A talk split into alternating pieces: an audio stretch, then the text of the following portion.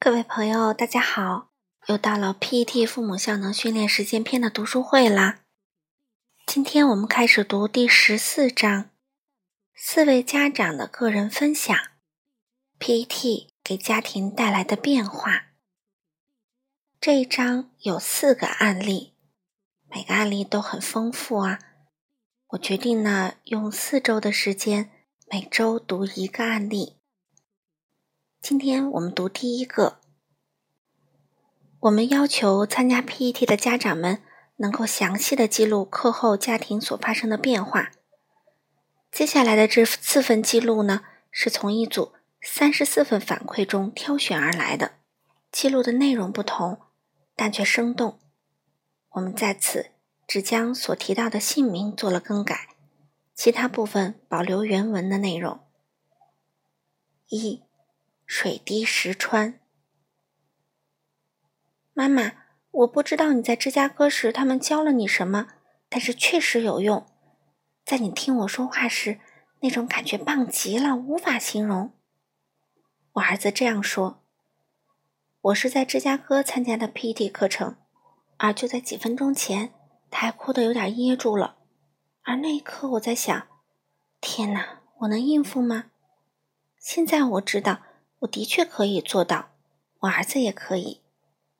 我再次确信自己是一个可靠和关爱他人的人，并且学会了诚实沟通与面质技巧。这就是我从芝加哥的 PET 课程中得到的两个礼物。现在我相信，父母们可以比一个外界的专家更为有效地处理自己家里的问题。在 PET 的帮助下。我和儿子们的关系更为密切，这是我从未想到的。同时，我也很高兴的看到他们更加独立自主了。我可以倾听他们的感受与恐惧，我允许他们谈论自己的怒气与沮丧。伴随终生的慢性疾病，对日常生活的确是一个挑战。在马克十六岁生日时，就发生了这样的事情。那天已经很晚了，我的丈夫约翰带着马克和十二岁的斯坦去睡觉了。马克进来找我时，我正在收拾厨房。他进来坐在餐桌旁，他说：“我睡不着，我猜是我想的太多了。”对马克来说，入睡一直都不太容易。他患有囊包性纤维症，躺着时就会咳得很厉害。晚上的时间总是不太好过。当他还小时，我和约翰常常要熬夜竖着抱他，这样他呼吸起来就能轻松一些。他渐渐长大后，就会自己起来读书或者看电视，有时也会进行艺术创作。他已经能够较好的处理这个问题了。但是今晚明显有些不同。当他说自己想的太多了的时候。他的声音很大，也说得很清楚。囊包性纤维症是一种严重的肺部疾病，通常在患者十八岁以前是致命性的疾病。马克十三岁时查出患有此类疾病的，而在此之前的一周，他的小妹妹刚刚因为这个病离我们而去。患这种病的孩子体内会产生一种浓稠的粘液。这些粘液会阻塞胰腺及其他器官的输送管，尤其是在胰腺里，这会导致严重的消化问题。最为致命的是，这些粘液会存在于肺部及支气管中，产生小范围的阻塞，并且会导致感染。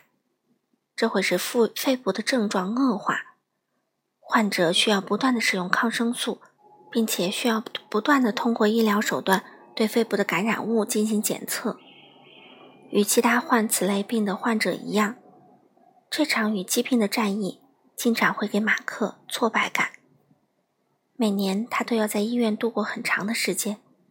他每天需要吃四十到五十颗药，而且他不能离开抗生素。马克知道自己的身体状况。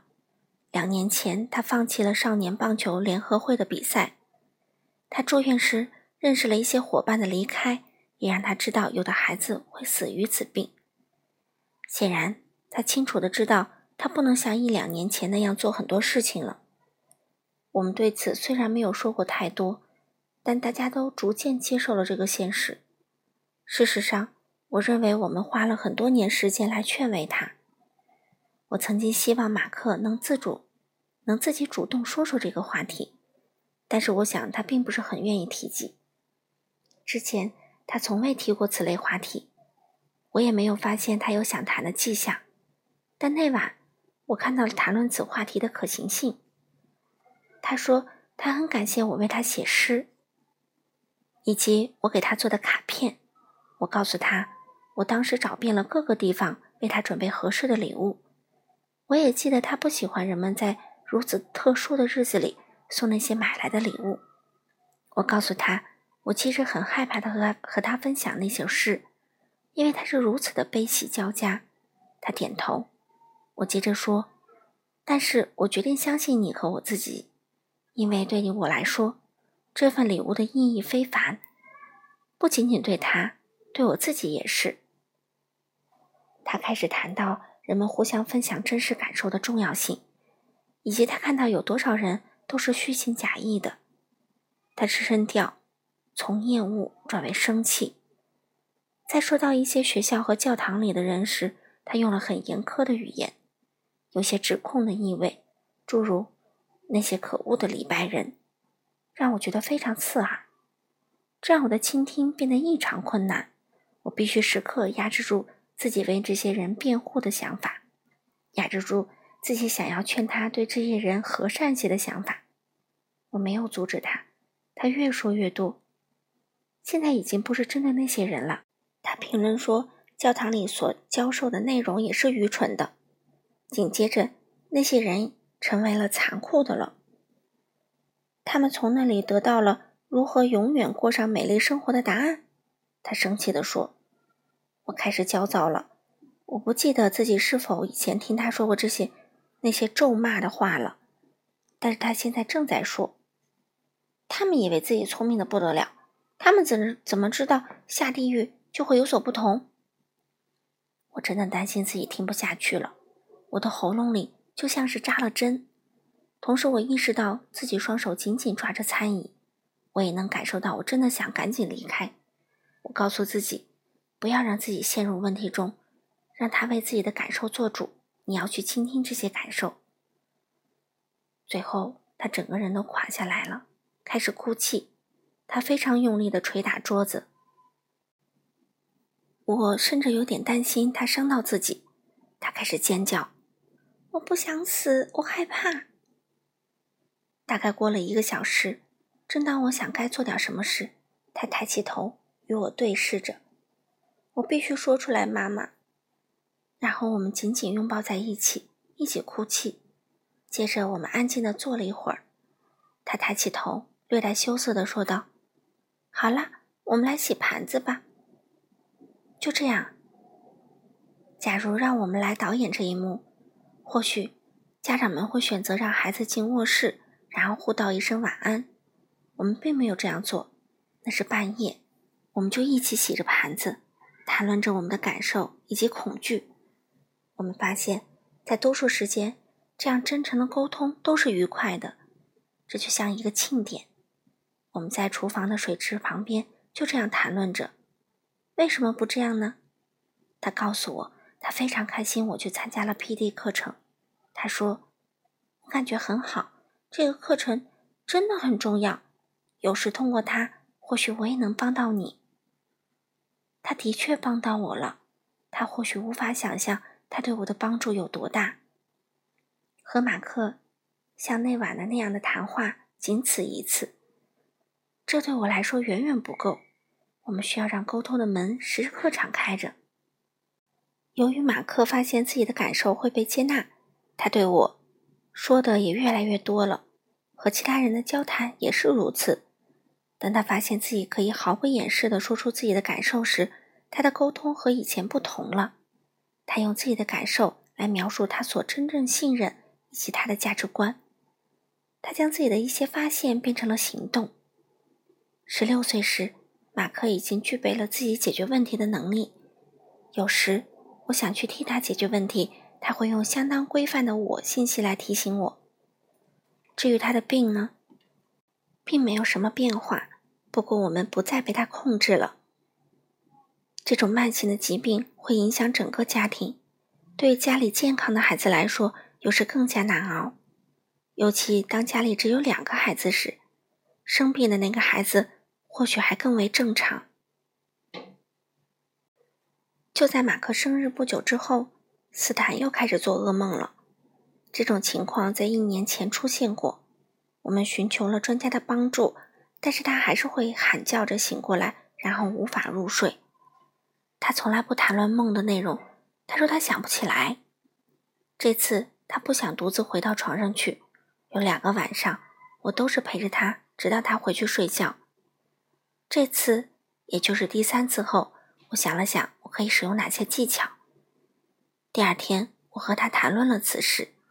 我说道：“斯坦，我感觉你的梦也给我带来了麻烦，我们都无法睡觉了，我很发愁。”因为爸爸和我都该在自己的床上睡觉，可是我又不想让你害怕，这让我很纠结。我觉得我们应该在白天谈谈此事。之后我们聊了一会儿，在此之后的五天里，都会出现下面这样一幕：有时斯坦会深深叹一口气，然后垂下头看着地面，或抬头看着空中。我说：“斯坦，你觉得哪里不对劲儿吗？”他说：“没有。”我继续说：“斯坦，我感觉我们应该谈谈那些梦，看看发生了什么。我对此非常焦虑。我们可以谈谈吗？”他点头同意。然后我们去了小房间。头四天里，我们的对话大致如此。斯坦说：“妈妈，我帮不了你，我就是被吓坏了，然后没有办法入睡。”妈妈说：“你的梦非常可怕。”斯坦说。我害怕自己一个人去睡觉。妈妈说：“如果我躺在那里陪着你，你就不怕了。”斯坦说：“是的。”接着会是一阵沉默，走入死局。我大概能感觉到原因在哪里，但是我知道不能着急。我告诉自己，这是他的问题，他会自己说出来。不过，我也更努力的让我们的谈话能更长一些。我会让他再努力想想。可是他会哭着说想不起来了，或者说害怕想那些内容。我们总会最后说一句：“好吧，或许今晚不会做噩梦了。”但是他依旧喊叫着醒来了。第六天，我说道：“斯坦，我很担心，我担心自己帮不了你，我感觉很无助，我累了，也很沮丧，我不知道该做些什么。我想，或许我们需要其他人的帮助。”其他人或许有能力解决我们这个问题。这次他说道：“我不想和其他人谈，我只想和你谈。”是说谈谈这个梦？不是，是关于害怕。于是我们开始了，我们谈了很久，中间有过很多次大段的沉默。谈话的内容就像是下面这样：斯坦说：“当我醒来时。”外面一片漆黑，我很害怕世界上就只剩下我一个人了。妈妈很想安慰他，说道：“你很害怕所有人离你而去。”斯坦很生气，说：“是，你不能指望任何人。”妈妈说：“你觉得你不能依赖我们任何人？”斯坦说：“你和爸爸总是会去工作或者去其他地方。”妈妈说。你觉得我们出去的太频繁了？斯坦被激怒了，说：“不是，我讨厌事情总在变化。”妈妈说：“事情总在变化，这让你总是有不确定的感觉。”是，斯坦说：“就像你和爸爸，你们不能总是在这里。”妈妈迷惑，开始为自己辩解。但是斯坦，爸爸和我并不总是在晚上出去，而且如果出去了。也一定会回来啊，斯坦说。可是事情总是无法保持不变，开始哭泣。我无法依靠任何人，人都会死。妈妈说：“你害怕爸爸和妈妈会死，只留下你和马克。”斯坦摇头，沉默之后又开始哭泣。你和爸爸都很健康，可是马克不是。”妈妈说：“你担心马克会死，你会想他，没有他你会觉得孤单。”他点头了。天哪，这是怎样的一种痛苦！这种恐惧深深的控制了他。我们之后又谈了一会儿，他告诉我，他很久很久以前就开始有这样的担心了。我问他，是六个月前、一年前，或者两年前？他说比这还要早。然后我们俩都哭了。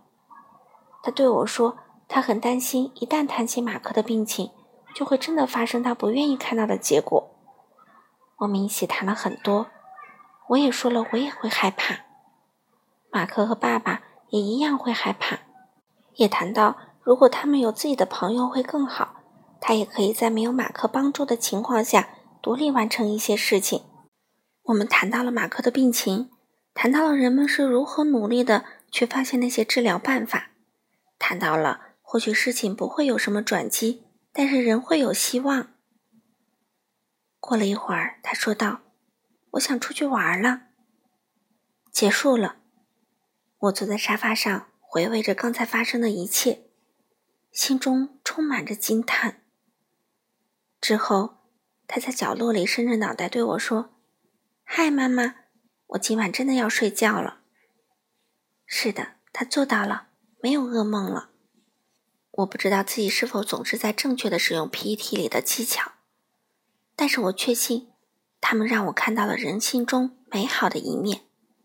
他们也让我在家里能更开放的谈及一些一年以来出于善意而不去涉及的话题。几周前的一个晚上，斯坦过来找我说他睡不着。我问他：“你想和我聊聊天吗？”他接着和我聊了起来。那天他和马克吵架了，这让他感觉非常不好。马克这两周又病了，今天脾气尤其急躁。我们说到：“当有人生病时，我们都会觉得很不好过。”斯坦说：“他知道马克看到他在打篮球，而自己无法打时，一定很难过。”（括号斯坦参加的联赛马上要开始了。）接着，斯坦说道：“我刚刚意识到，马克生病并不是我的错。他对我说了一些很刻薄的话，我可以像他一样有权利。”发泄这些情绪。说到这里，他抱了抱我，然后说了晚安。随着孩子们与我的沟通越来越多，我的丈夫约翰却越来越被忽视了。这是父母只有一方采用新方式后会出现的问题。我们一起谈论过所发生的这一切。最初，约翰对此表示怀疑，但后来发生的一切减轻了他的怀疑。在他看来，晚上陪着斯坦是我在纵容斯坦，他和我说这样只会让斯坦胆小无用。但是后来，约翰看到斯坦与我的沟通，看到斯坦身上发生的变化，斯坦越来越有自信，并且开始为自己的需求做主。PET 自身极具说服力。虽然我希望能够保持这样的沟通，我也很希望约翰能够参加 PET 课程，但同时我也知道。我们可以拥有独立的养育方式。约翰就是约翰，我就是我。毫无疑问，这让我们更为自由。我们都为自己的问题做主。对我们而言，这一点是一致的。这些是发生在我家里的故事，但是在我教授 PET 课程中，发现我很多感受也是多数家庭都曾有过的。在不断获得新感悟的同时，在家之外的地方。我也越来越有效能。我升过职，也从事过新的工作，在新的职位中，我所获得的这些新的技能，都成为了我人际关系中不可缺少的一部分。也由于我知道了如何去谈论对于包囊性纤维症的真实感受，我在基金会里的志愿者工作也开始了一个全新的维度，这让我非常兴奋。我组织并且主持了一个全国性的工作坊，叫做“养育与包囊性纤维症”。通过使用积极倾听，让父母们可以公开讨论自己的感受，并且找到自己行动的方向。二月份，一位来自州立大学的精神科医生找到我，希望我能参加一场为特殊教育工作者举行的大型会议。我们主持了一场一个小时左右的讨论，有两个家庭参与。这两两个家庭里呀，都有患囊包性纤维症的孩子。同时，这场讨论对所有参会人员做了同步播放。在讨论中，我们这些家庭都分享了与这种慢性疾病做斗争的过程中所感受到的深深的痛与欢乐。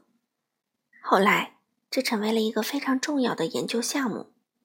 我为当地一家协助机构的职员们做在职培训时，谈到了那些患囊包性纤维症孩子的家长们的感受，是他们与我分享的。我说道：“他们多数仅仅会提到自己很受伤。”很生气或者很累。事实上，他们需要知道的是，他们正在做对的事情，而所有人都只是不断给他们新的问题，或者是其他问题的答案。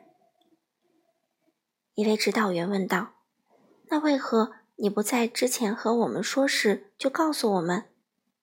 我回答说：“因为在参加 PET 之前，我自己也不清楚。”马克最后一次住院时。我给了来访牧师我的名片。他大声的、慢慢的说：“父母效能培训，真的有人做这个？”我回答说：“这很像您的工作。当您相信它、实践它，它就会有作用。或许它只有一滴水的力量，但是我确信它终会水滴石穿。”最后。附上这位妈妈给马克的信，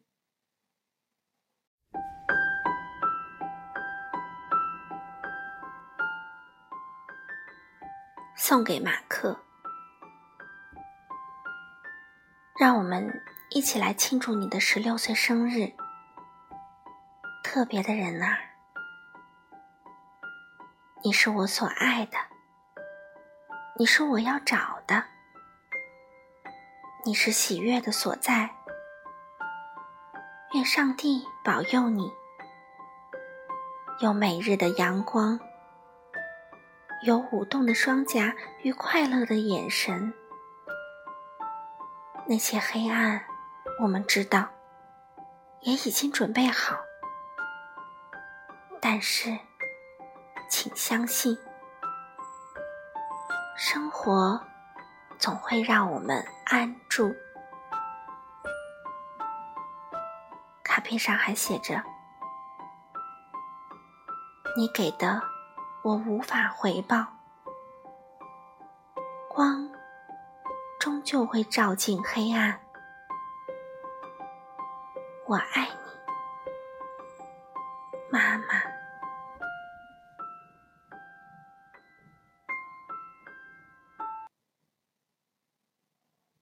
好了，朋友们，第一个案例，糖糖妈妈读完了，确实是非常的感人。那下周这个时间，我们继续分享第二个案例。好了，朋友们，我们下周再见喽。